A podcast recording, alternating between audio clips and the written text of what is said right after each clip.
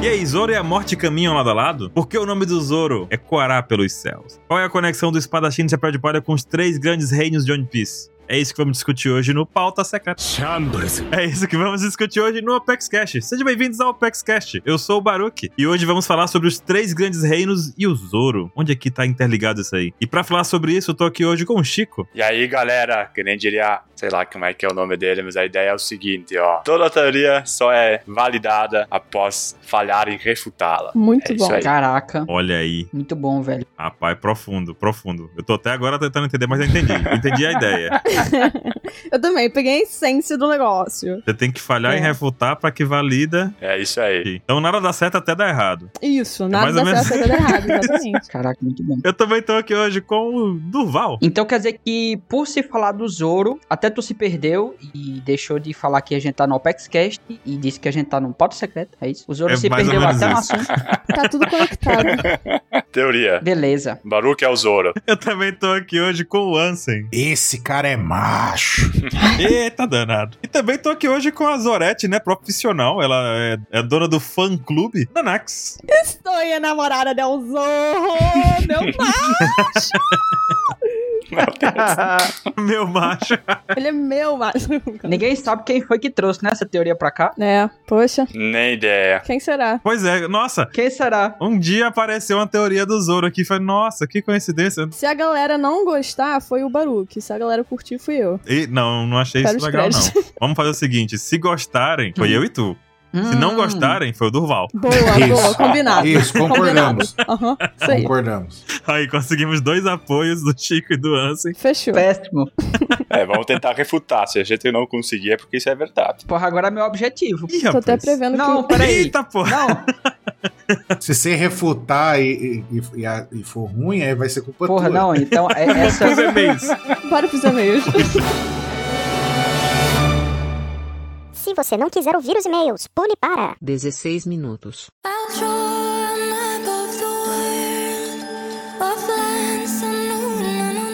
E aí, galera, hora dos e-mails! Ai, meu Deus, eu amo esse tempinho aqui com vocês. Eu tô aqui hoje com o Baruque. E-mail sobre o live action, hein? Melhor ainda. E-mails sobre live action. Gente, o live action de One Piece tá sucesso, fenômeno no Brasil. Tá até agora no top 2 da Netflix, não tá? Aqui no Brasil. Eu vi ontem, tava no top 3. O pessoal aqui de casa assistiu o primeiro episódio, hein? Assistiu? Eles gostaram? Aham, gostaram. Ai, gente, que coisa boa. Só que agora eles querem ver mais, e agora tem que achar o tempo também que eu quero ver eles assistindo, entendeu? Tipo, assistir eles assistindo. Ai, cara, eu também. Eu botei minha mãe pra ver, eu ficava olhando mais pra cara dela do que pro que tava acontecendo no live action de One Piece. Era assim mesmo. né? A gente quer saber a reação, porque. é, Exatamente. Como é que é? Mas eu tô muito feliz. O live action de One Piece tá tendo uma repercussão muito grande aqui no Brasil. É muita gente que nunca teve contato com a obra assistindo, sério, de verdade. Muito bom mesmo. E outra coisa que tá sendo um fenômeno aqui no Brasil e que você, queridinho na cama, não pode perder é ir pra Jolly Roger Burger, que é uma hamburgueria Olha temática de só. One Piece lá em São Paulo. Eu e o Baruque, a gente já foi lá. Eu também. A galera da OPEX inteira, pra falar a verdade, já foi lá e só elogios. Foi o nosso encontrão, foi lá, né? Sim, gente, nossa, memorável. Não deixem de ir. Aquele lugar é maravilhoso. E se vocês forem, mandem um e-mail pra gente. Tire uma fotinha lá com o cartaz de procurado do 27, que tem lá, que também é muito bonito. E, por favor, não deixem de ir. É uma oportunidade, sim, única na vida de um fã de One Piece. De verdade. Perfeito. Outra coisa também, gente, não esqueçam de dar cinco estrelinhas de Spotify pra gente no Acaba Não deixem de dar cinco estrelinhas pra gente no Spotify, que ajuda pra caramba, apoia muito a gente, tá bom? Se vocês quiserem aparecer aqui nesse quadro de e-mails, que é um quadro assim de interação, que é sempre muito bom, é só vocês comentarem no Spotify ou enviar os seus e-mails pro contato arroba. Pode ser teoria, pode ser comentário, pode ser agradecimento, enfim, o que vocês tiverem de melhor, envia pra gente que a gente ama. E Baruque, vamos começar aqui com o e-mail da Renata, que ela tem bastante coisa pra falar pra gente. Renata Moura mandou pra gente um e-mail sobre o cast aqui do One Piece Live Action. Ela falou assim: Olá pessoal, coraçãozinho. Faz um tempo que não apareço aqui e achei que tinha que aproveitar esse cast pra vir falar com vocês. Eu estava muito otimista pro live action, em grande parte graças aos casts de vocês. Eu já estava otimista, mas saber que o time de peso que ia trabalhar na obra e o carinho de todo mundo me deixou ainda mais. Hum, que coisa boa. Pois é, a gente teve dois casts, né, na Netflix, antes, né, das expectativas aí, que só aumentou pra gente também. Sim, a gente falou muito bem, muito bem. A gente não pagou com a língua aqui. É, falamos tudo de bom que poderia vir acontecer e aconteceu. Exatamente. Malucos a gente não tava. e ela continua aqui. Depois que a série estreou, eles conseguiram não só atingir as minhas expectativas altas, como também superá-las. Eu vi ela todinha logo no primeiro dia. Comecei meio-dia mais ou menos e terminei às 11 da noite. Com 30 segundos Meu Deus. do episódio, eu já estava chorando de emoção. Simplesmente lindo. Caramba, tu viu, Renata. tu viu tudo no mesmo dia também, Ana? Não, não. Eu vi uns quatro dias, assim. Eu demorei até. Se eu te falar que eu vi tudo no mesmo dia. Meu Deus, Baruque, meu Deus. Saiu de madrugada, 4 da manhã, eu acho. E estava eu Aham. acordado com a TV ligada na Netflix. E já Meu dei play no primeiro episódio e pá, já foi ali até a hora que eu não aguentei dormir. Aí acordei e continuei assistindo. Que isso, gente, vocês são muito malucos.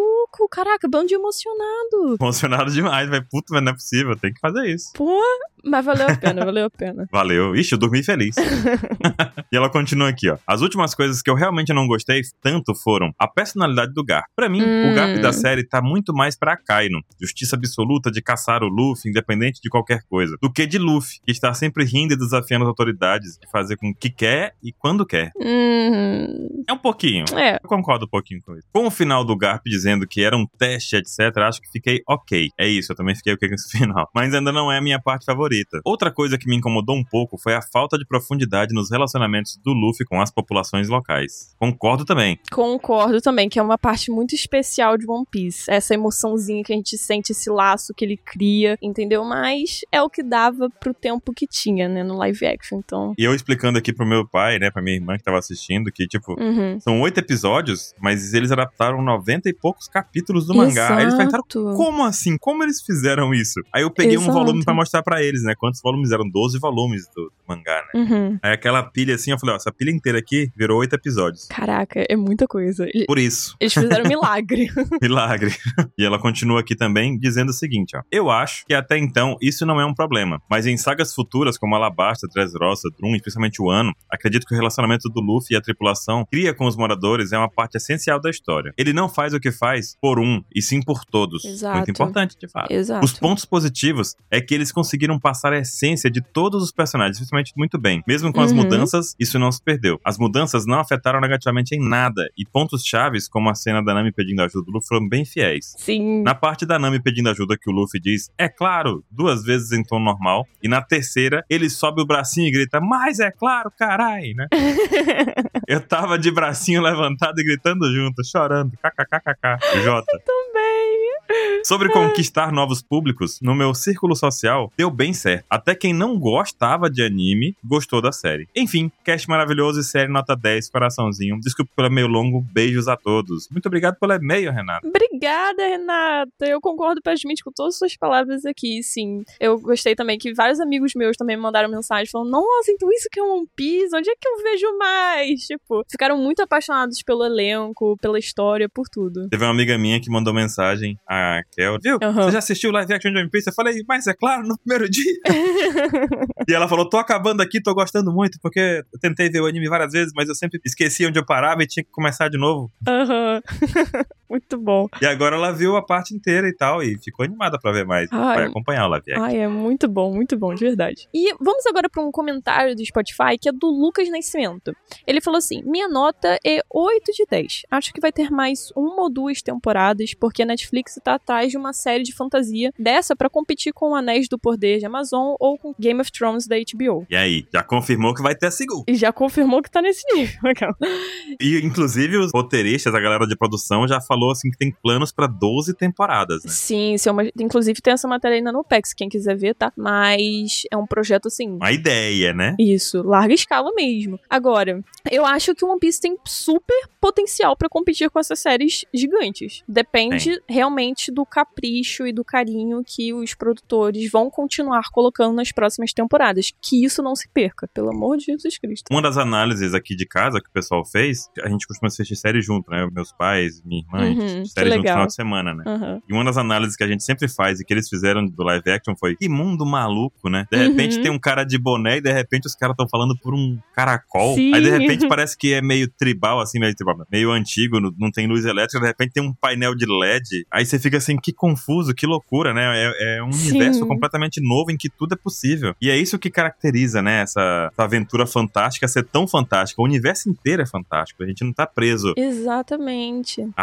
regras que a gente conhece no nosso mundo, né? Exatamente. A histórias que a gente já conhece e tal. E a galera que não é tão ligada assim, anime, mangá e tudo mais, geralmente fica muito cativada por esses pequenos detalhes, sabe? De construção de mundo. Você vê, por exemplo, Harry Potter tem as varinhas, tem, sei lá, Percy Jackson tem o acampamento e One Piece tem todas as suas próprias singularidades. É incrível isso, é, é fundamental pra série, eu acho. E bate de frente, assim, com Anéis de Poder e com Game of Thrones, é possível, sim. É, é até melhor. Ah, eu. Anéis do Poder, eu vou dizer que eu me decepcionei como fã do Senhor dos Anéis, como fã da trilogia clássica, do rock, Aham. coisa toda do, do Tolkien, na verdade, né? Foi meio triste. E ainda bem que eu não gosto, né? Não dá pra me decepcionar. Foi lindo, porém triste. E o próximo comentário, Baruch? Foi da Lari Ribeiro. A Lari Ribeiro falou assim, ó. Inak, que é o Luffy, Taz, Uhum. que é o Sanji, e a Emily, que é a Nami, foram fodas demais na atuação. Mas o Makenio e o ator do Garp tinham o carisma de uma chinela Ipanema. Chinelo Ipanema foi bravo. E isso quebrou todo o peso das cenas dramáticas. Ah, não fala assim do McKenna lá. Tá, mas olha só. Eu não sei, não sei se eu posso concordar com essa informação.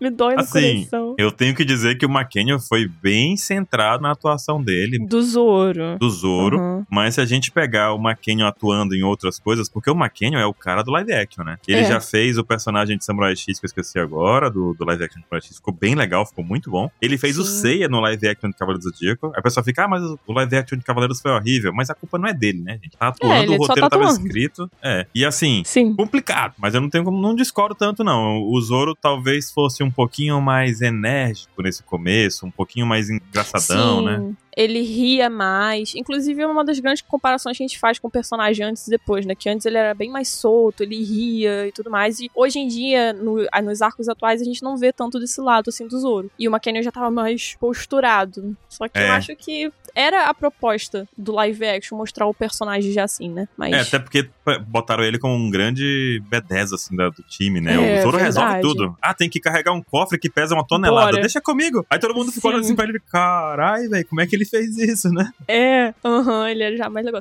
Ah, O do Garp também, é a mesma questão que a Renata falou, mais ou menos, né? Sobre a personalidade do Garp ter sido um pouco mais mudada, ficado um pouco mais séria. E só tinha uns momentos chave assim que ele ria e você via. Quando o Garp tava rindo na série, eu via. Ah, esse é o Garp. Era o Garp. Entendeu? É É, o. Garp, sabe? Mas realmente. E eu não gostei porque não teve a risadinha dele, né? Que é buahahaha, que é igual a minha também. É, foi- Chorando de rir, né? Tadinho do Baruch, perdeu sua homenagem no live action. Perdi minha homenagem secreta aí. Tadinho. Mas assim, do Garp eu gostei bastante. Achei legal. Achei que. Assim, foi dito também em entrevista atualmente, né? Que Uhum. não era. O, o Oda não gostou tanto dessa ideia de ter o Garp e o Kobe tão ativo na série. Mas Uhum. foi uma alternativa pra manter a dinâmica, né? De, de caçada dos piratas e tudo mais. Ah, ok. É mostrar já um mundo com consequências, assim, na primeira temporada. Porque, querendo ou não, É. gente, pra gente, a gente conhece a história, pode parecer um pouco fora da linha, mas pra quem nunca viu, cria uma adrenalina, entendeu? E é bom ter essa adrenalina, sabe? A gente até falou disso no É cast.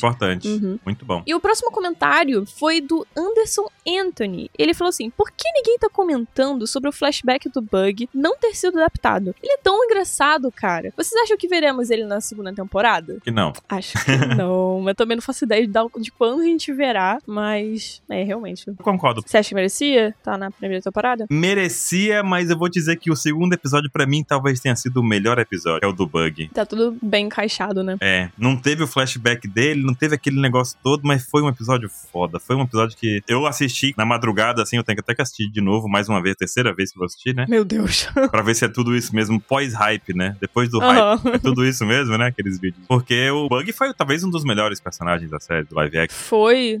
Não- meu TikTok só tem bug, gente. Meu Deus do céu. Mas a atuação, tudo dele foi maravilhoso. Mas realmente, a questão do, do flashback, eu acho que pode até ser encaixada mais tarde. Mas na série, deixou com uma pulguinha atrás da orelha, pra quem não conhece, né? Essa coisa do Shanks ter traído ele. Aí as pessoas devem ter ficado, caraca, o que, que aconteceu? Qual foi a traição? Qual foi o bando qual eles pertenciam? Então eu acho que eles podem encaixar tudo isso de uma vez posteriormente, assim, na série. Acho que vai dar bom. Eu acho que vai dar bom. Também acho, eu tô muito animada, gente. Tô muito animada. Já temos a segunda confirmada, Nanax. A segunda temporada já vai chegar. A gente já pode começar a gravar cast de expectativa da segunda Já temporada. Por favor. Você viu o que aconteceu? Que a Jamie Lee falou que ela ia esperar a greve passar pra aplicar pro papel da, da Coreia? tu sabe que ela já tinha, no passado muito distante, a Hum. Jamie Lee Curtis, ela tinha falado que queria ser a Kureha, né? Sim. Há muito tempo atrás, ela disse que é fanzaça de One Piece. Ela acompanha One Piece há mil anos já. Gente, E ela queria ser a Kureha. eu sou apaixonada por essa atriz. E aí, se isso se concretizar, vai ser muito louco. Vai ser, porque é uma atriz, assim, pô, cara, tem currículo, né? And the Oscar goes to. Jamie Lee Curtis! A gente vê, assim, One Piece live action, pô. Vai ser incrível. E também vale a gente citar aqui, não sei se tu chegou a ver, sobre o Lucas Amorim, se não me engano. Sim, Vivi. É um brasileiro que quer fazer o papel de Ace. E ele é ator, tem o físico, tem a aparência do Ace. Uhum. Cara, O Tais mandou videozinho pra ele, o ator do Sandy, apoiando. rapaz, já pensou que louco seria? Tô torcendo pra ele aqui. Um brasileiro, assim, ah, eu tô torcendo também, gente. A gente tem que apoiar nossa gente, pelo amor de Deus. E ele é talentoso pra caramba. Enfim, vamos ver no que vai dar. Tamo animado, tamo otimista. E vocês também mal perdem por esperar o que que é essa teoria hoje. Então, olha, ouvidos atentos, boquinha fechada, bundinha sentada e escutem o podcast, porque esse daí, ó, tá lindo. Tá maravilhoso de hoje, hein? Muito boa. Muito boa. Até mais, galera. Bom cast pra vocês. Até mais!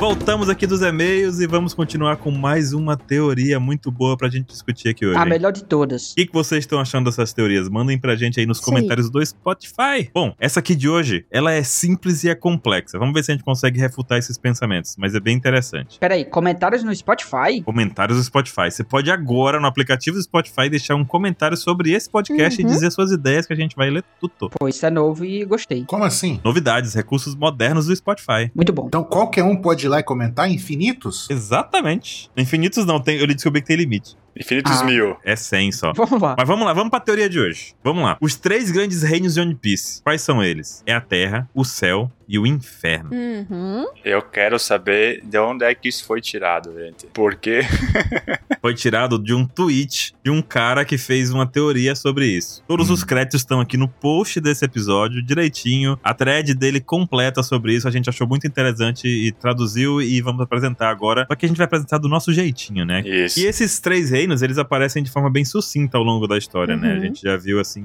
meio que por relatos de fé, por determinação dos personagens e tudo mais. E o Oda, ele sempre, ele apresenta de forma bem discreta pra gente. Uhum. Então, o que acontece é que, querendo ou não, a gente vai falar sobre isso aqui nesse cast. Esses três reinos, eles estão interligados à figura do Zoro. Principalmente do Zoro. O quê? Ele tá simplesmente em todas. Falou disso aqui, pô, tá o Zoro lá ouvindo tudo. Tá o Zoro. Então, ah, então já sei. Ah, por isso que a Nanax tá lá também. E a gente vai falar também uma coisa aqui muito importante que é o quanto esses três reinos contribuem pro desenvolvimento do Zoro como personagem. Hum. Porque um dos problemas que o Zoro tem, que a gente é indiscutível, gente, é o desenvolvimento do personagem Zoro. A Ah. gente tem cinco páginas de flashback no capítulo 25. Sim. E é Certo. isso que temos. Aham. E essa teoria vai levar um pouquinho além, ela vai elevar, na verdade, a relação que o Zoro tem com o universo e a história de One Piece. Porque são detalhes aqui que a gente vai perceber que só o Zoro escutou. Exatamente. Que o Zoro tava lá vivenciando naquele momento algo muito importante, uma informação muito importante. E digo mais, não só isso ajudou na construção do personagem do Zoro, como o fato dele ser quem ele é, que é uma pessoa que simplesmente se perde toda hora, fez com que Uhum. ele pudesse rodar por todos esses reinos. Pior que é verdade, não deixa de ser mentira, né?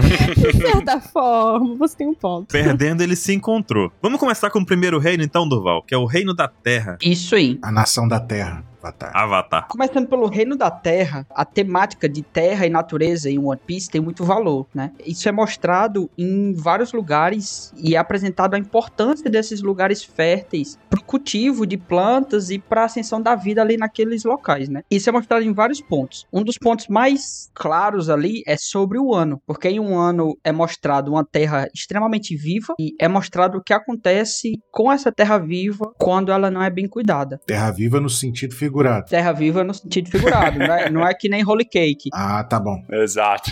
Entendi. Beleza, continua. Então ali em um ano a gente vê os animais, as plantas, tudo em perfeita harmonia e o Oda tem o cuidado de mostrar isso pra gente com muito, muito detalhe, né? Uhum. É, são cenas rápidas, mas a gente consegue entender muito bem o que é que acontece. Dá pra ver até um peixe sendo pescado, ele tá com um sorrisinho aí, né? Bem, bem alucinante isso aí. Um peixe pronto pra, pra virar Pois é, né? sashimi e tá ali sorrindo. Tudo por A causa dessa harmonia. É, esse painel que a gente tá falando no caso do 960, que é o flashback do Oden, porque a gente tem esse contraste em um ano, né? Uhum. Que mostra realmente a importância da Terra, da ascensão da vida, Que era um, né? era um lugar rico, né, em vida, em Exatamente. criar, em, tipo, e essa vida era convertida em prosperidade pro povo e tudo mais, e de repente, depois que tudo aquilo em um ano, simplesmente virou uma terra devastada, em que nada se cria, nada se planta, e tudo que se, tudo que tenta se fazer pra reverter, nada acontece, né? Sim. Exato. Não. Tô com a dor. Então você tá Hum. Falando que o- até o peixe sorriu quando ele ia morrer. É isso. É o peixe de garopa.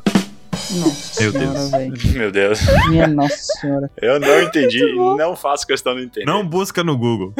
Quem foi que chamou o Ansem? Meu Deus. Foi o Dorval, segundo as críticas. Sem bullying aqui. Pô, vai, mas vai, continua. continua vai. Sem bullying.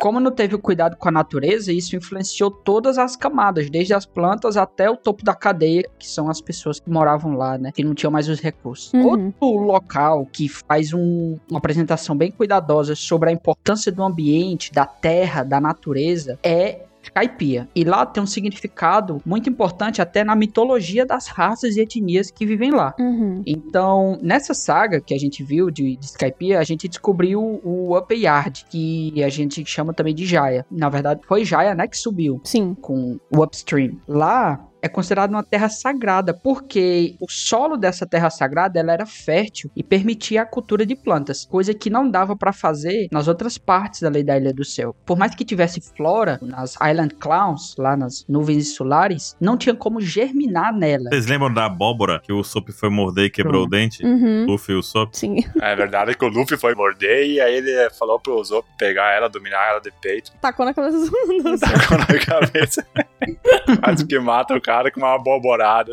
Quer dizer, não é comestível lá, né? Eu amo o Luffy, que ódio. Não, ela é, só que os- eles são burros, eles não sabiam que se você cortar ela por baixo, ela é bem maciazinha.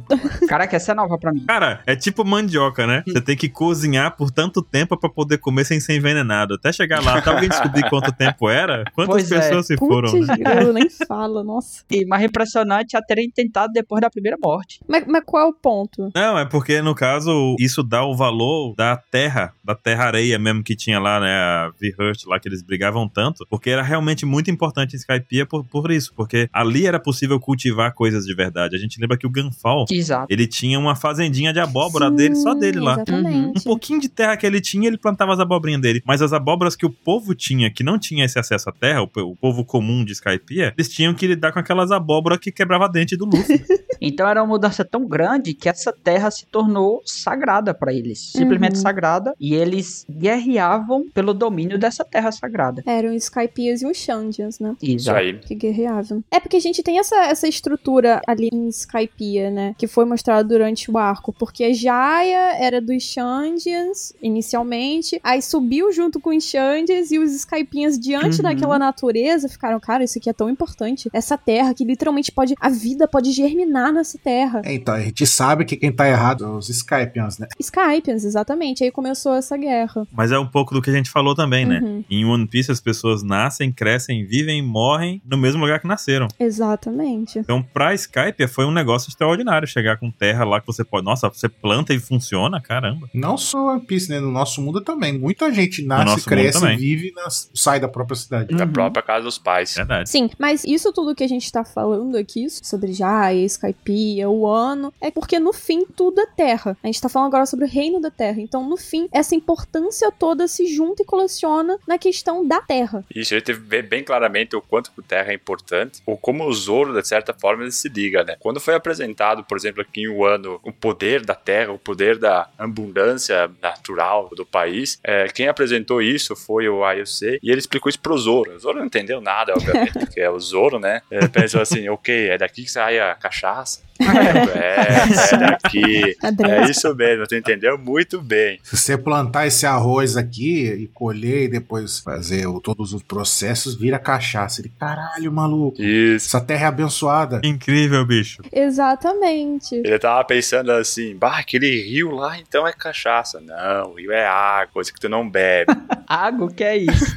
e aí, então, é, é ali que o Zoro, ele se liga a essa questão da fertilidade, da abundância que a Terra nos traz. E isso também tem outro ponto, né, que acaba sendo mostrado isso com, com a relação entre Luffy e King, né? Exato, exatamente. Essa temática ela se estende aos lunarianos também, né? Ali em Marijoa. Marijoa ela também é conhecida como a Terra Sagrada, que é o mesmo simbolismo de Jaya nesse sentido. Lá Uhum. foi o lar dos lunarianos antes do reinado de Insama, né? Antes dele Uhum. começar a dominar tudo. Ele tá falando que a terra original dos Lunarianos lá em Marijóis, Marijoana, Marihuana, né? É, Exato. Marihuana. Ah, tá. Não, porque o pessoal pode ter ficado confuso e achado que você tava falando que era Jaya. Não, não. Ah, tá. Não, não, Não, não. A relação com Jaya é de ter o termo de terra sagrada. Só que no caso de Jaya era sagrado pelo que germina dela. Eu vou falar o que eu tô entendendo dessa teoria. Que pros Shandians era sagrada porque é a terra dos ancestrais dele, que tinha as árvores, que ficava alma deles lá. Exatamente. Isso. É, pros Skypians é sagrada porque, puta, é uma terra que a gente planta, cresce coisas, comida, alimento, então ela é abençoada pelos deuses, entendeu? Uhum. Porque provém o alimento.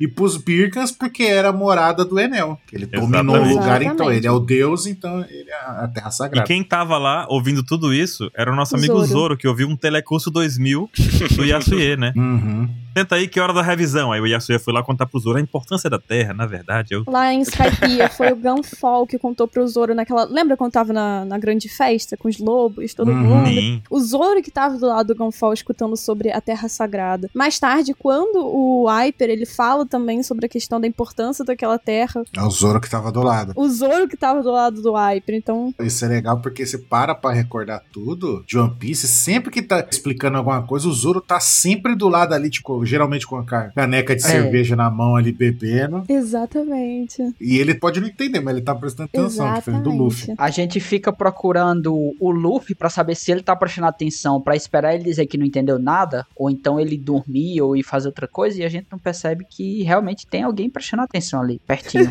Que lindo. caladinho, só ouvindo, né? Torcer que ele não seja boca miúda na hora disso ser importante, né? Porque senão É. pouco adianta. Aí a Robin já tá fazendo papel. Não, é que ele não entende mesmo. Ele vai falar assim: Não, gente, eu vi falar tudo isso daí, mas eu não entendi nada, então por isso que eu nem, nem comentei. Pois é. Recentemente ele fez jeito. isso no mangá, né? Ele Legal. É. Ah, é, esse pessoal parece mesmo com alguém que eu já enfrentei mesmo. aí é porque ele é burro, é diferente. E já no caso ali de marihuana, ou de, de Marijóis, a parte do sagrado é, tá relacionado com quem vive lá. É mais algo político, mas continua sendo uma terra, é, uma terra sagrada. Tem esse simbolismo. Uhum. Lá a gente tem um- uma Câmara das Flores dentro do castelo de Pangeia que é meio que um mistério pra gente. É algo que foi apresentado pra gente lá no capítulo 908. É, então, é tipo, já que você tá falando em Terra Sagrada, esse jardim dentro do castelo é como se fosse uma. Tipo, um jardim do Éden, um lugar Exato. abençoado, sagrado, intocado. Exatamente. Isso, isso. Então lá é- seria a parte mais sagrada de Marijóis. Aquela Câmara ali das Flores é onde Insama fica, ou pelo menos ficou enquanto ele foi sendo chamado. Parece ser o lugar onde ele repousa, pelo que foi apresentado pra gente. O lugar onde ele seleciona as luzes que devem ser apagadas, que foi lá também. Exato. e que poucas pessoas têm acesso. Parece ser que só uma pessoa vai lá pra chamar o ou a Insama e só. mas ali parece ser um local. É exatamente o Jardim do Éden, o local onde Deus fica, onde Insamar fica. Uhum. Entendeu? Os aposentos. Parece que lá foi originalmente cultivada por lunarianos, aquela Câmara das Flores. Hum. De onde é que a gente tira isso? Isso pode ser insinuado pela tatuagem que o King tem no rosto, que é exatamente de uma planta florescendo. Se vocês lembrarem bem, o King tem essa tatuagenzinha bonita ali ao redor dos olhos dele. É a única coisa bonita do King, o resto é tudo feio. Pô, tá meio exigente, hein? Eu- você tá criando confusão com um fandom gigantesco agora.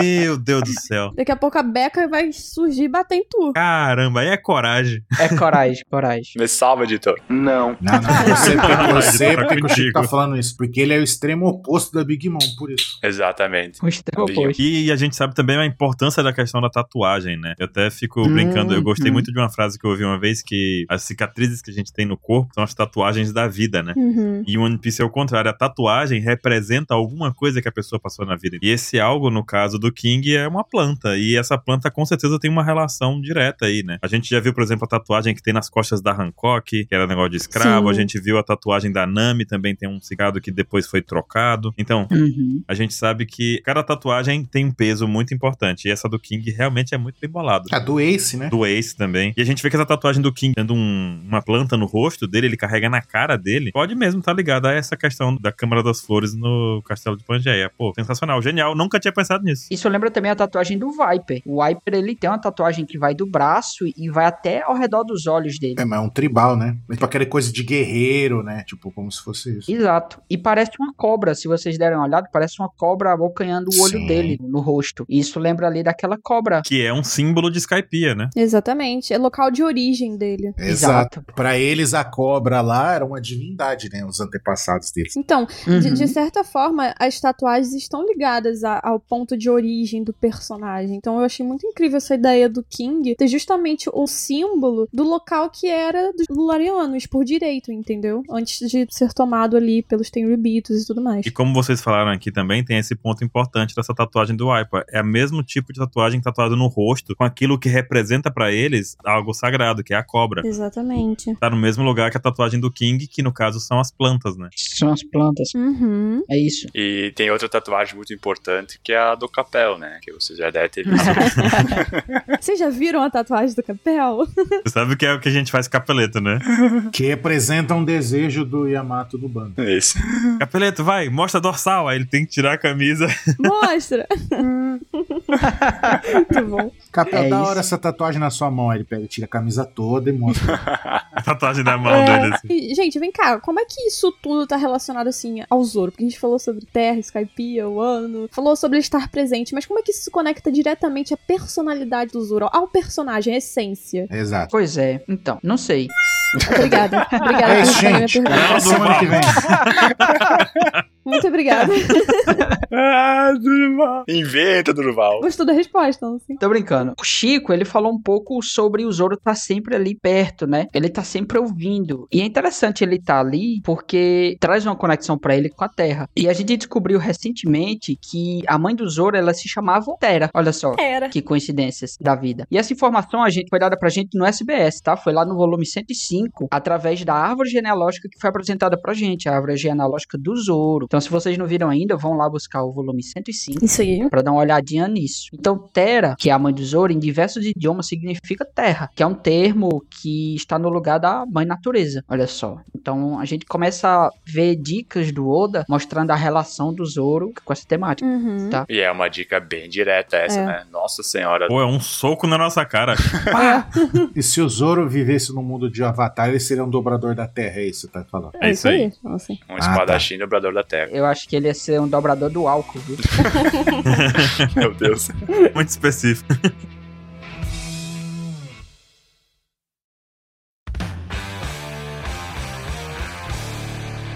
Então, assim, ó, desde que a gente aprendeu sobre essa informação do SBS 105, foi dado um novo contexto pra algo que anteriormente parecia ser só uma piada Hum. pro Zoro. A piada, no caso, é a piada que o Sanji chama ele de Marimo, tá? E aí, o que que é esse Marimo? O Marimo é uma forma rara de crescimento das espécies, onde as algas crescem em grandes bolas verdes com uma aparência aveludada, tá? Isso aqui não fui eu que li essa definição na Wikipedia, não, tá? Eu, eu, eu sei disso, eu estudei sobre isso.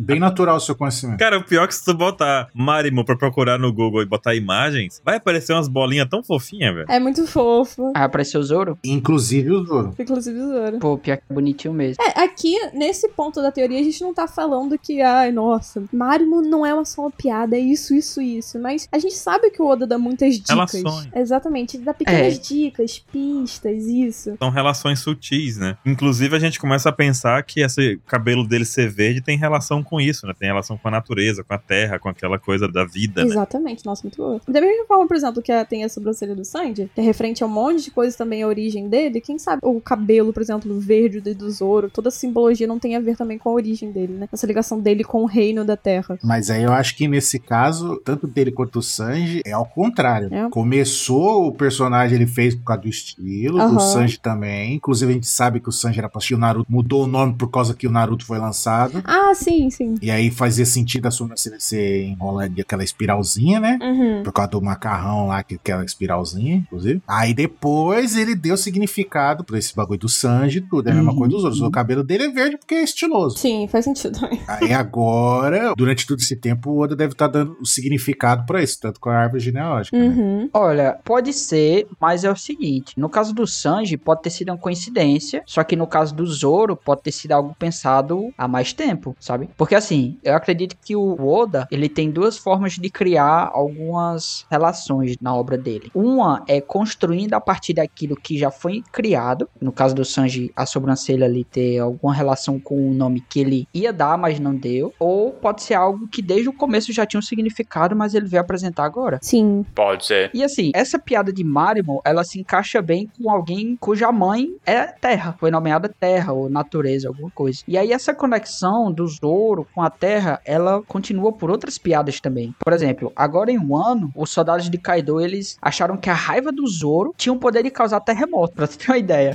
Então, Maior bait. ou esses caras são muito inocentes, ou eles estão assim, vivendo numa realidade de gente tão absurda que eles acham que qualquer coisa que acontece ao redor foi alguém que fez. Não é só Sim. algo da natureza. Foi o bug. Eu acho, que é o- eu acho que a tua opção é ótima, essa daí. Acho que ele É. tão acostumado com o Kaido fazendo loucuras, né, cara? Caralho, velho, o cara tá fazendo terremoto. Sim. Pois é. Só que isso a gente viu depois que era só um foreshadowing para o que aconteceria ali na luta dele contra o King, né? Hack do rei. Hack do rei. Só que antes da gente chegar ao significado geral de tudo isso, vamos ver o que a gente sabe sobre os outros reinos de que a gente falou aqui, tá? Essa ideia ela pode estar conectada com a arte da espada, através de um conceito conhecido como o sopro de todas as coisas, que foi representado lá no 195. Não sei se vocês lembram. Sim, maravilhoso esse capítulo. Foi demais aquilo ali. Ali foi top, viu? Que ele começou a perceber tudo que estava acontecendo ao redor dele. Ele via as árvores, ele via as rochas, e ele via os escombros que estavam vindo em direção dele ali. E aí foi chamado isso de sopro de todas as coisas. E é isso, é uma concepção de que todas as coisas da natureza têm um sopro, uma presença, ou uma voz, né? Talvez a gente possa chamar assim. Sim. Oh, e esse capítulo foi muito brabo, porque, cara, quando o Zoro começa a sentir as coisas, as pedras, as plantas, a espada, não sei o que, Pô. acho que foi o momento que, assim, eu pensei, esse cara é diferenciado, esse cara é, É. outro patamar. Porque, sei lá, até então tinha uma parte meio cômica, né? Uhum. Também. Uhum. É por isso que o Koshiro é o mestre do Zoro. Exatamente. Essa foi pra você, 27. Então o Zoro ali, essa ligação é mais uma vez, ó, tá ligado aí com as coisas. esse- o Zoro é brabo. Com a cara. natureza, com a terra, exatamente. E foi legal aquilo dele demonstrando a técnica, né, de topo de todas as coisas, da relação dele de se ligar com o que tá em volta dele. Uhum. E aí ele pega a espada e tenta cortar um galho de coqueiro ali, e ele conseguia não cortar nada, porque a habilidade de cortar algo e não cortar nada é basicamente a mesma Sim. coisa. Então foi o que ele fez, tipo, ele pegou uma folha, passou a espada e a espada não cortou a folha. Ele deu um golpe assim com força. Aí ele pegou uma pedra, passou na pedra, pum, a pedra foi que nem manteiga. Quebrou. Exato, ele dá um golpe com força assim, galinha. Aí o galinho bate, dá aquela chacoalhada e não corta, não cai fora, não acontece nada. E aí ele passa devagarzinho assim, tipo, "Shh", faz aquele, aquele corte limpo assim, aí É corta isso, a pedra. É linda a ligação que ele tem com a Terra. Então, sim, tem uma relação muito forte da, da relação do Zoro com a natureza, Sim. né? Isso aí é uma técnica que demonstrou, esse momento demonstrou isso. E é legal que isso volta lá, pelo menos na minha concepção, volta lá na luta dele com a Monet. Na luta dele com a Monet, não. Na humilhação que ele deu na Monet. É, Que é, foi mais ou menos isso. Ela vem com. Ela, ela, ela confundiu ele com o Sanji, né? Ah, então tem um cara no bando de vocês que não ataca mulheres, aí foi pra cima do Zoro. Porque o Zoro não queria, não queria machucar a Tashigi Uhum. lá tal, não sei o que. Ah, é esse cara. Aí foi pra cima, o Zoro pegou. Mano, deu uma rasgada. Ela elogia. Aí deu uma rasgada nela sem usar hack e ela não conseguia se recuperar, velho. Porque é aquele ímpeto dele, esse negócio de querer cortar todas as coisas, ele cortou. Tipo, ele Sim. cortou. Uhum. Cortou uma logia, cara. cortou a vontade dela. Cortou o espírito de luta dela, né? E ele cortou aço. Sim. Manteve ela viva e cortou a vida dela, né? Exato. Ao mesmo tempo. E o ponto incrível é que tudo surgiu da ligação dele com a natureza. Nesse momento de, assim, de... Como posso dizer? É. Porque pra mim esse foi um momento de pequeno despertar, assim, do Zoro, sabe? Como espadachim. É, é Com tipo ele- certeza. uma iluminação que ele alcançou ali, né? Exatamente. A sensação que eu tive ali é de que a partir daquele ponto, ele como espadachim poderia fazer qualquer coisa. Ali era Uhum. daria o potencial máximo pra ele. Fechamos aqui o nosso primeiro reino, Terra. Vamos pro segundo reino, porque ele também é bem interessante e o Zoro tá de novo aí fazendo festa da uva aqui. Zoro é o bicho. Segundo reino não é água, é o reino do céu. Os nômades do céu. Vamos lá, o Eng e quem mais? Eu não me lembro o nome de mais ninguém, só do Eng e do tio do cara lá que era vilão. Provando que não lembra mesmo, é o, não, o tio do cara lá. É o tio do cara lá. Será que o Zoro é capaz de cortar também os céus, o paraíso? Isso a gente vai tentar descobrir. O que ele pode dizer já agora é que o Zoro, de certa forma, ele já tem uma ligação com esse reino, esse segundo reino que a gente vai tratar agora, que é o céu e mais precisamente o paraíso. Uhum. E isso aparece já durante toda a obra do One Piece, mas principalmente em dois momentos específicos. Skypiea, sempre Skypiea na obra, esse falando. arco filler. É a saga filler pra galera, né? Aquela que a galera pula toda vez que pode, Nossa. né? Exato. Veja, um arco que eu quero pular, vou pular Skype. Vão se arrepender muito ainda. É, vai. Sabe o que, que me afronta? Uhum. É que Skype, que é tão relevante, é tão foda por si só, só por ela, desconsidera o resto. Ela já é foda por si só, o pessoal pula. E aí a porra daquele filler do caralho do Condoriano, os caras assistem, mano, dá vontade de esganar até matar a pessoa.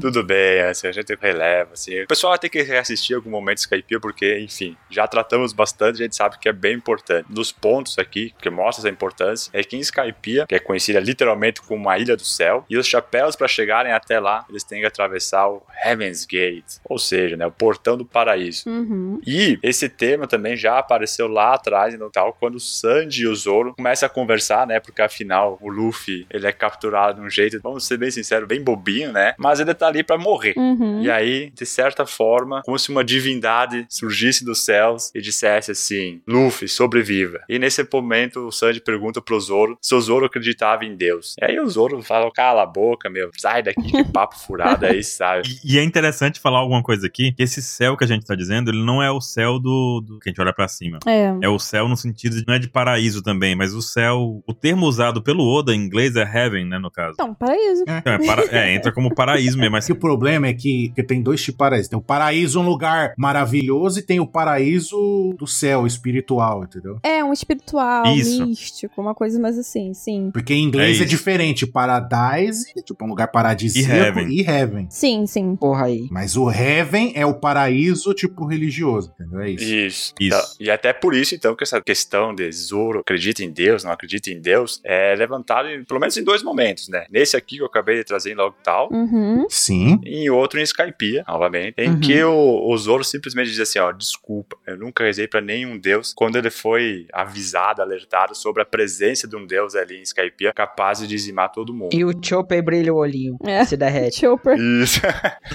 Primeiro o Kamamatsu, né? Esse- É, tipo isso. Então nós temos essa questão que o Zoro, ele, ele, tipo assim, parece que transcende isso que tá acima de Deus, sabe? Porque o cara simplesmente caga pra isso. Eu posso acrescentar uma coisa? Hum. Claro. Isso daí é coisa relacionada a bases do personagem do Zoro, né? Que esse bagulho meio que de budismo, né? Sim. Uhum. Em relação ao budismo, que Buda era um iluminado. Ah, o que, é um iluminado? É um ser que transcendeu. E um iluminado, vamos colocar assim, em termos de poder, seria superior aos deuses, né? Porque tem o negócio lá do rei macaco, que dá um Uhum. cacete no- no- nos outros deuses, não sei o quê. Aí ele vai, ah, tem um cara fodão lá, um tal de Buda. Ah, vou lá enfrentar ele. Aí o Buda vira o rei macaco pra nada. Tipo, ou seja, ele tá muito acima até dos deuses, entendeu? Então o Zoro, como tá relacionado a esse negócio de budismo, Bushido, essas coisas, então deuses pra ele não é nada, entendeu? Por isso que ele não reza. Nossa, incrível. Muito bom. É algo a ser superado, né? Exato. Só mais um desafio. Ó, cara, interessante. Não sabia disso. Interessantíssimo. Tem uma coisa também que vale lembrar aqui. Teve uma outra relação do Zoro. Vocês lembram em Thriller Bar que acho que tinha barris de bebida, de saquê no oceano? Hum, Uhum. Sim. E era um saquê pros deuses, né? sim. A oferenda. É oferenda. Nossa. aham. Uma oferenda. O Zoro foi lá e É. bebeu. Foda-se, vou beber esse negócio. Não pediu licença, não fez nada, foi lá e bebeu. É dos deuses, então é meu também, sabe? Bem bem lembrado. Aí o Zoro, ele, nessa questão de transcender os deuses, ele acaba em um ano derrotando o King de uma forma até assim, bem, vamos dizer, quase humilhante. É, apanhou bastante, vamos ser sinceros, mas no final ele conseguiu dar o seu jeito. E os Lunarianos são as pessoas que viviam na terra sagrada de Mary Joyce. Uhum. Então é mais um momento que o Zoro supera alguém que vive num paraíso, para uma terra sagrada. E outra, né? Eles têm Sim. asas e anjos. Angelicais, né? É, então. Mais uma relação, né? Com esse bagulho divino. E aí nós ficamos na pergunta, né? Como é que o Zoro tá assim? Por que, que ele tá tão intimamente ligado a essas coisas, né? Uhum. E final, o que, que ele tem de mais? Sabe por quê? Por quê? Porque ele é macho. Muito macho. Um homão, é assim, não é que ele é um simples macho, é o macho da Nanax. É. Exato. Ah, bom. Uhum. Aí isso explica Ah, muita coisa. Não, é, tem uma diferença. Tem, de- exato, tem uma diferença. Tem um patamar superior. Você vê que ela não nega, né? Exatamente. Ela não nega, ela tá ali, ó. Não, óbvio que não. Concordo muito. E pra finalizar essa questão do céu, tem mais uma passagem que o Zoro, ele junto com a Kuina faz uma promessa que o nome dele ele será tão famoso, mas tão famoso que até os céus ouvirão seu nome. Exato. Então, ele tá de fato desafiando o paraíso, que é Hum. algum lugar assim que parece que ele tá intimamente ligado, sabe? Não, essa cena do juramento dele, que é uma coisa que foi construída no capítulo 5 de One Piece, que foi o juramento dele depois da morte da Queen, ele jurou que os céus ouviriam o nome dele. Então, tipo assim, é uma coisa que tá com o personagem desde, desde, desde, desde o início. Da gênese dele. Desde a gênese dele, exatamente. Faz parte do pouco desenvolvimento que ele teve na história, né? E sabe uma coisa legal que eu fiquei pensando depois, que Hum. a gente discutiu quando saiu o SBS? Hum. É que a mãe do Zoro chama Terra, né? Sim. Seria Terra. Uhum. E a mãe do Sanji chama Sora, que é céu. Céu. Olha que maneiro, eu não sabia disso. Verdade, Sora é céu. Caraca, que incrível. E como é que é inferno pra ser a mãe do Luffy? Crocodile? Crocodile. Então, é isso que eu queria saber agora. Vamos botar aqui, né? Croco- O nome da mãe do Luffy é Makai. Makai? Makai, terra do inferno lá dos demônios. Na verdade, podia ser Jigoku, né? Não, a mãe do Luffy A Makino é a mãe do Luffy, agora descobri. Ai, tomara. É Jigoku o termo em japonês, né? Um dos termos, né? Pra se referir ao inferno. É que tem vários, Pô, né? Vários, vários termos. Tem um Uhum. de Goku. E falando sobre inferno, nosso último reino aqui, que a gente vai falar justamente o inferno. Que talvez eu acho que seja o mais, assim, Óbvio, né? Dele. tá na cara em ligação com o Zoro, né? Porque realmente é, é- é a mais notável. A gente tem o Zoro no capítulo 1036, que é Uhum. até o nome do capítulo é maravilhoso. Recente, recente. É, foi lá na Guerra de Wano. É o capítulo que marca, assim, o final da luta do King e do Zoro. A gente tem o caminho do Bushido é encontrar a morte. A gente sabe que Bushido é o caminho do samurai. Isso. Como eles levam a vida e tudo mais. E o nome desse capítulo é atrelado à cena no que o Zoro fala que ele vai se tornar, se tornou o rei do inferno. Ele literalmente usa essa alcunha pra ele mesmo. Só isso, hein? É só isso. Que é o Ema, né? Olha aí outra referência, é o Ema. E aí, que espada que ele tá usando? A Emma, exatamente. A Emma. Exatamente. E a gente tem muitas outras evidências também, porque, por exemplo, lá no início, no capítulo 51, quando teve o embate humilhante do Mihawk e do Zoro, que eu não gosto nem de lembrar. Enfim, a gente teve o Zoro tendo essa experiência, né, quase morte com o Mihawk, Uhum. que ele só não morreu lá porque o, realmente o Mihawk falou, é, vai viver. Não quis, né? Voa, moleque. É, exatamente. Cara, O Mihawk botou a estratégia do só corto o que eu quero com o Zoro. né? É. É, exatamente. caramba, ele usou o soco de todas as coisas, né? Ele cortou É. só o Zoro. Ele apontou a faquinha de pão dele pro Zoro e falou, cara, Morreu. você vai morrer. E o Zoro fala, olha, pois é, eu vou ficar aqui, não vou recuar. Porque se eu vou perder, eu prefiro morrer. O Zoro, ele prefere morrer do que perder. É igual o Chaves, né? Prefiro morrer do que perder a vida. Caraca, é isso, velho. Olha, outra referência velha. Mas foi por isso que o Mihawk não matou o Zoro. Porque o Zoro mostrou que ele, tipo, tem a honra de guerreiro. né? Exatamente. Espadachim, aí ele falou, puta, esse cara aqui é da hora. Não vou matar ele. Isso é legal também, né? Que a gente pega esse momento do Mihawk e vê o quanto o Mihawk era forte naquele período. Ele podia ter acabado com o Zoro com, sei lá, uma unha do dedo dele que ele deixou crescer, entendeu? Uhum. Nossa, O sim. Mihawk, ele podia ter matado todo mundo ali se ele quisesse, né? Não, é o Todo mundo. Rock, se ele corta na horizontal ali naquela hora. Ele mata papai, todo mundo. Ia, ia Zoro, ia Luffy, ia o Baratier, ia o Sanji. Mihawk fez mais pela nova geração do que os Shanks. Isso também já mostra um pouquinho do Mihawk, a visão do Mihawk sobre o Zoro naquele período, né? Uhum. Sim. Cara, esse cara aqui tem alguma coisa diferente nele. A determinação dele parece ser bem forte. Ele tá disposto a dar a vida por não conseguir me derrotar. Seguindo completamente o código do Bushido, né? Tipo, Uhum. tá disposto a superar. Mas só, me deixar vivo, se eu sobreviver a isso, vou te pegar mais tarde. Vou te pegar no recreio, hein, mano. Pegaram, pega na saída.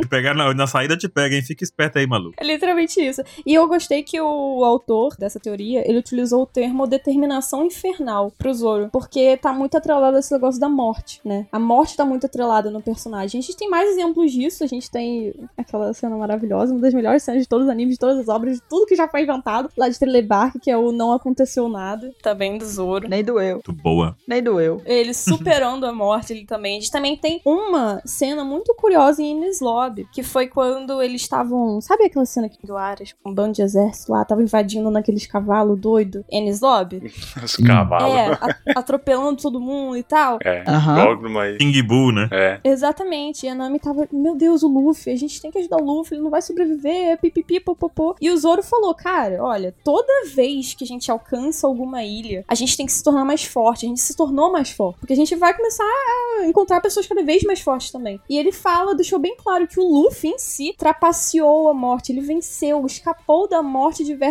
vezes, assim como todos eles, né? Então, mais uma vez, a, a morte sendo macetada aí no personagem do Zoro. Coitado da morte. Outro ponto que eu quero Hum. colocar, eu não sei qual que é a teoria de vocês, mas eu tô agregando aqui, de demonstrar essa determinação do Zoro, esse ímpeto dele, que gerou o respeito do Mihawk. Uhum. Quando eles são separados, ele na ilha do Extremo de Jack do Mihawk lá, né, Aham. com as montanhas redondinhas, aí ele tá lá falando, ah, não, não sei o que, não sei o que. Aí ele pega, chega pro Mihawk, ajoelha no chão, bota a testa no chão, esse isso, um samurai, tipo, um mega humilhante, tá ligado? Ele faz, o Zoro faz isso e implora pro Mihawk treinar ele. Aí o Mihawk olha pra ele, aí, tipo, aquele respeito momentâneo ali, né? O respeito que o Mihawk tinha pelo Zoro some. É. Ele fala: você tá se humilhando, você quer que o cara que você planeja matar te treina? Ih, ridículo que não sei o que, não sei o que. Por que, que você tá fazendo um negócio desse? Aí ele fala: não, porque eu preciso ficar mais forte pra ajudar o meu capitão. Aí ele, então você tá disposto a se humilhar Aham. pra poder ajudar o capitão, aquele que você considera como seu líder. É, que aí o Mihawk dá um sorrisinho assim, tipo, caramba, ele realmente é tipo um samurai, tá ligado? Me surpreendeu mais uma vez. Esse cara é foda, hein? Que homem. Esse cara é foda. Aí fala, beleza, então começa derrotando os macacos lá fora. Ele, qual? Aqueles que já estão derrotados? Aí mostra os macacos tudo fudidos, que o Zoro já derrotou tudo. Aí o Mihawk, oh. Aí o Mihawk, peraí que tá a galera do Macaco Super Saiyajin. Macaco Super Saiyajin, venham. É, ele, beleza. Aí qual que foi o treino do Mihawk? Deixar o Zoro sem cachaça. Pronto. Ixi, deixou A ele maior sóbrio. motivação. Aí ele morreu e ressuscitou muito mais forte. Você vê que sóbrio, ele até cortou o olho, mas bêbado, ele nunca sofreu acidente nenhum. É verdade. Uhum. Ah, meu Deus. Meu Deus, Ai, é verdade, que ótimo. É, isso. esse é o ponto. Parou, então, gente, parou de não zoar. beba. É, exatamente. Não bebam, não é. Peraí, não é o contrário? É, não, mas não beba. O Chico tá falando isso, hein? Então preste atenção. Ele quer, ele quer beber mais, é isso que sobra mais pra ele, por isso que ele tá falando isso. Boa, mano. É. Chico pensa em tudo. Não, se caraca. vocês conseguirem cortar um barco no meio com espada, aí tudo bem, pode seguir as ideias do Zoro. Mas não sem, é melhor não beber. 天才見せる世界の形どこへ向かう未来の島エッグヘッド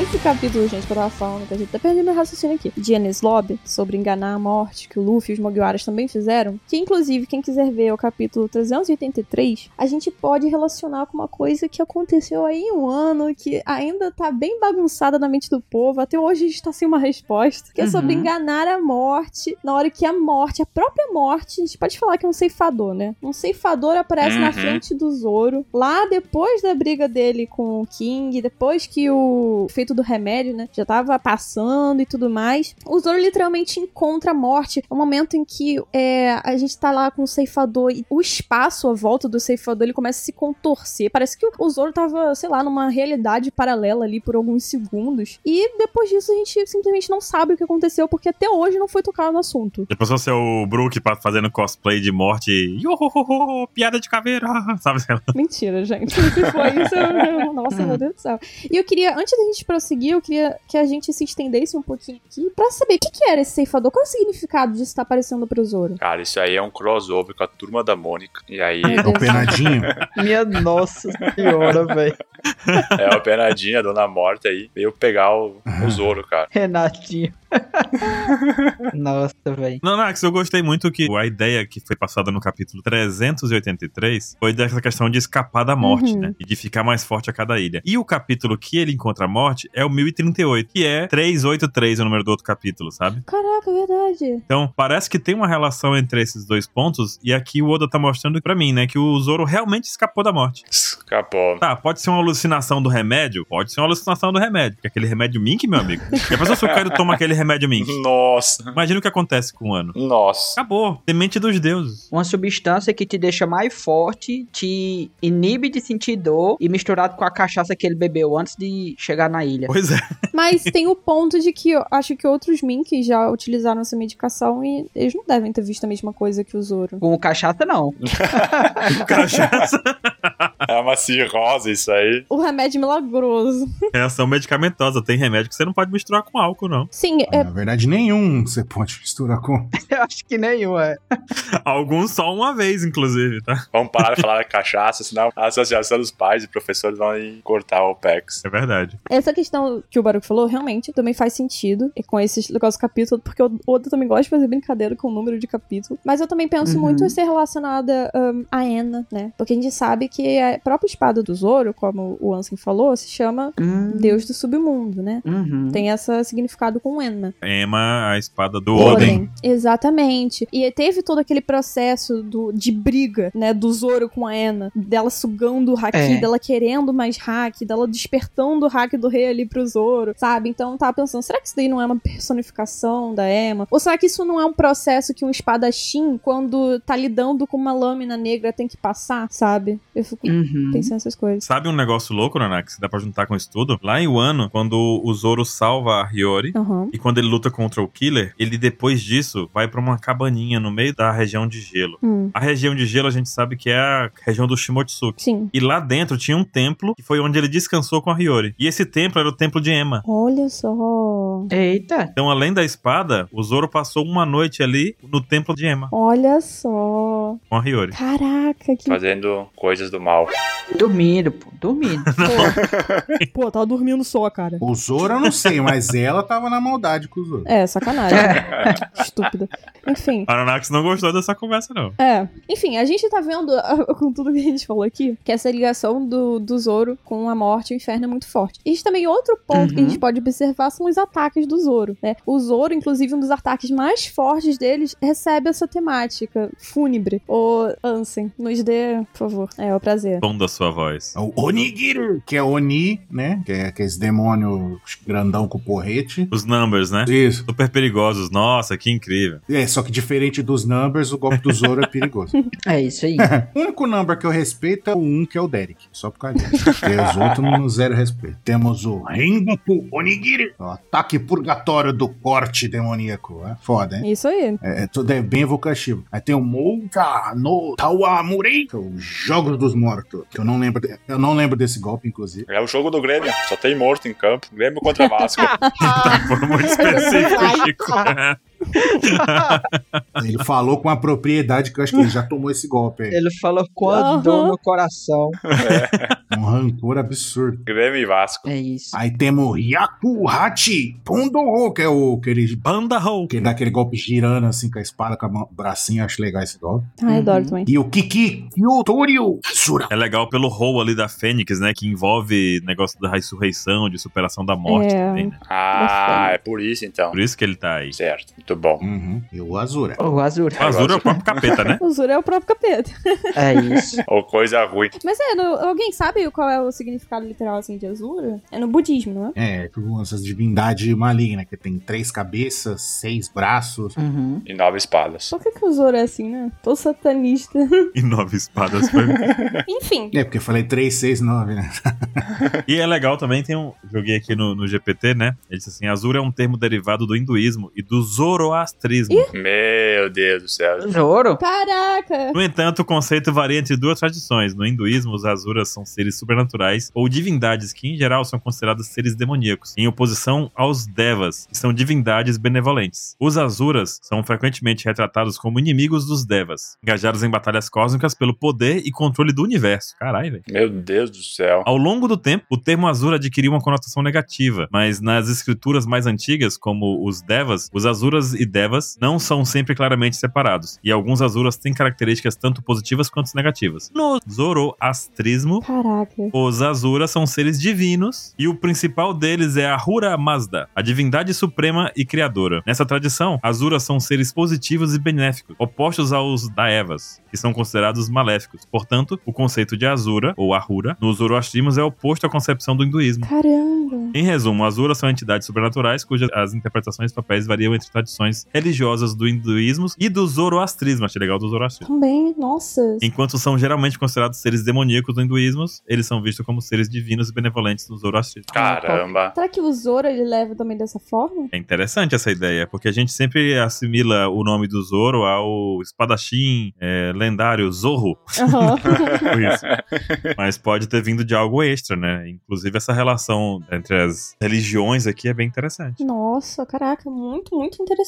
Show de bola. E no mais, né, com tudo isso a gente juntando, ah, Zoro, Rei do Inferno, ah, Ena, Lorde do Submundo, que acho que ficou até meio pesado aqui, gente, com esse negócio, a gente pode ver que o Zoro, ele tá sempre em foco quando a gente aprende sobre as raças que têm asas em One Piece, que a gente também já falou aqui no cast. É através dessas histórias, por exemplo, que tem a temática da Terra, Céu, do Inferno, que são predominantes essas raças. Porque o Zoro, por exemplo, ele aprendeu sobre os Skypians, lá, com o Gunfall, os Com o Wipe, os Larianos, com o King. Então, o Zoro é o personagem-chave que o Oda tá utilizando pra liberar informações sobre essas raças. E essa conexão pode ser ainda mais profunda. A gente pode talvez imaginar que no futuro o Zoro vai continuar a aprender mais e mais sobre outras raças. Por exemplo, a gente tem o Uroji, Uhum. né? A gente supõe que tem uma ligação muito forte com os Birkans. Então, quem sabe não vai ser o Zoro que vai aprender sobre os Birkans com o Uroji, né? É verdade. Uma possibilidade aí. E o Uroji ainda tem aquela roupa de monge, né? Sim, do Tem. monge louco. Olha só. E esses são os três reinos, né? Que parecem representar os aspectos do Bushido, da personalidade e da ambição do Zoro. E o Zoro tem uma estreita ligação com esses três reinos, como a gente comentou aqui durante todo esse cast: a Terra, o Céu e o Inferno. Inclusive, essa teoria ela termina com o autor dela. Qual é o nome do autor, Nanaki? É o Joe School, é o apelido dele. Joe School. Vai estar o link no post. Eu acredito que a gente vai ter até um post mais organizadinho sobre essa teoria, que ela é muito boa, é muito interessante. Uhum. E a conclusão dele, ele, ele até cria aqui um termo, né, sobre o Zoro, que é o conquistador dos três reinos. Ai, lindo, lindo, gente. Achei 10 mil vezes melhor do que a alcunha de ai, rei do inferno, ai, espadachim mais forte. Seria incrível se o- o Oda preparasse uma coisa assim mais elemental. Conquistador maior, né? Olha que lindo, ai. E ele conclui um pensamento que eu achei genial. Hum. Que é justamente assim: que juntando todos esses três reinos aqui, tudo que a gente pegou um pouquinho mais do Zoro, que são migalhas, né? Que o Oda vai dando pra gente. A gente juntou tudo aqui, fez um mingau. Uhum. E esse mingau, com as migalhas que o Zoro dá do passado e da personalidade do Zoro, o cara chegou na seguinte conclusão: que a luta final do Zoro vai ser na Câmara das Flores. Olha, Castelo Castelo Pangeia. Pangeia. Caraca, bonito, velho. E lá também a história do Verf, que é Uhum. aquela terra de Skypiea, que é a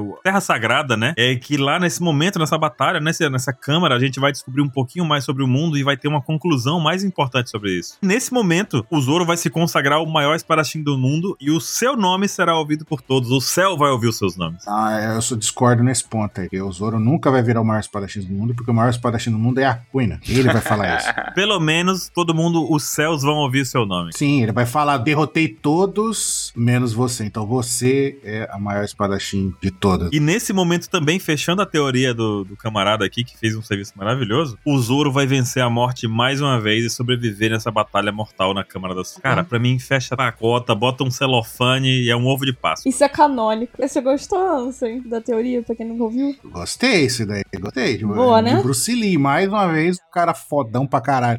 Bruce Lee. É, não, não tem um filme lá que ele enfrenta a morte lá? Sim. Cara, sabe o que eu acho legal nessa teoria? E assim, até fazendo um parênteses aqui, em um certo momento da nossa história aqui da OPEX, nós gravamos um cast que está no ar ou não, depende, Hum. sobre Laugh Tale. E lá nós levantamos várias teorias e nós começamos a falar sobre Luffy, Sol, planetas e tudo mais. Sim. Aí eu fico imaginando assim, se o Luffy, no final do One Piece, não vai ser aquele cara que vai conquistar, vamos dizer assim, o espaço, sabe? Aquela questão assim, A fronteira final. Essas são as viagens da... Ah, não, desculpa, é outra coisa. é, vai conquistar, por exemplo, assim, ser o conquistador, uma questão mais cosmológica, lua, planetas, alinhamento astrológico e tal. E já o Zoro vai ser o cara que vai conquistar o mais o mundo espiritual. Sim. O Luffy seria físico e o Zoro seria algo mais espiritual, sabe? E aí seria, digamos assim, o bando do Chapéus de Palha com esse, por ser bando, de repente isso tem uma implicação para as verdades do mundo e tudo mais, sabe? Ai, seria perfeito. Nossa. Seria algo muito legal. Seria muito legal mesmo isso aí. viu? E legal que dá pra estender, tipo, até o desejo de todos, né?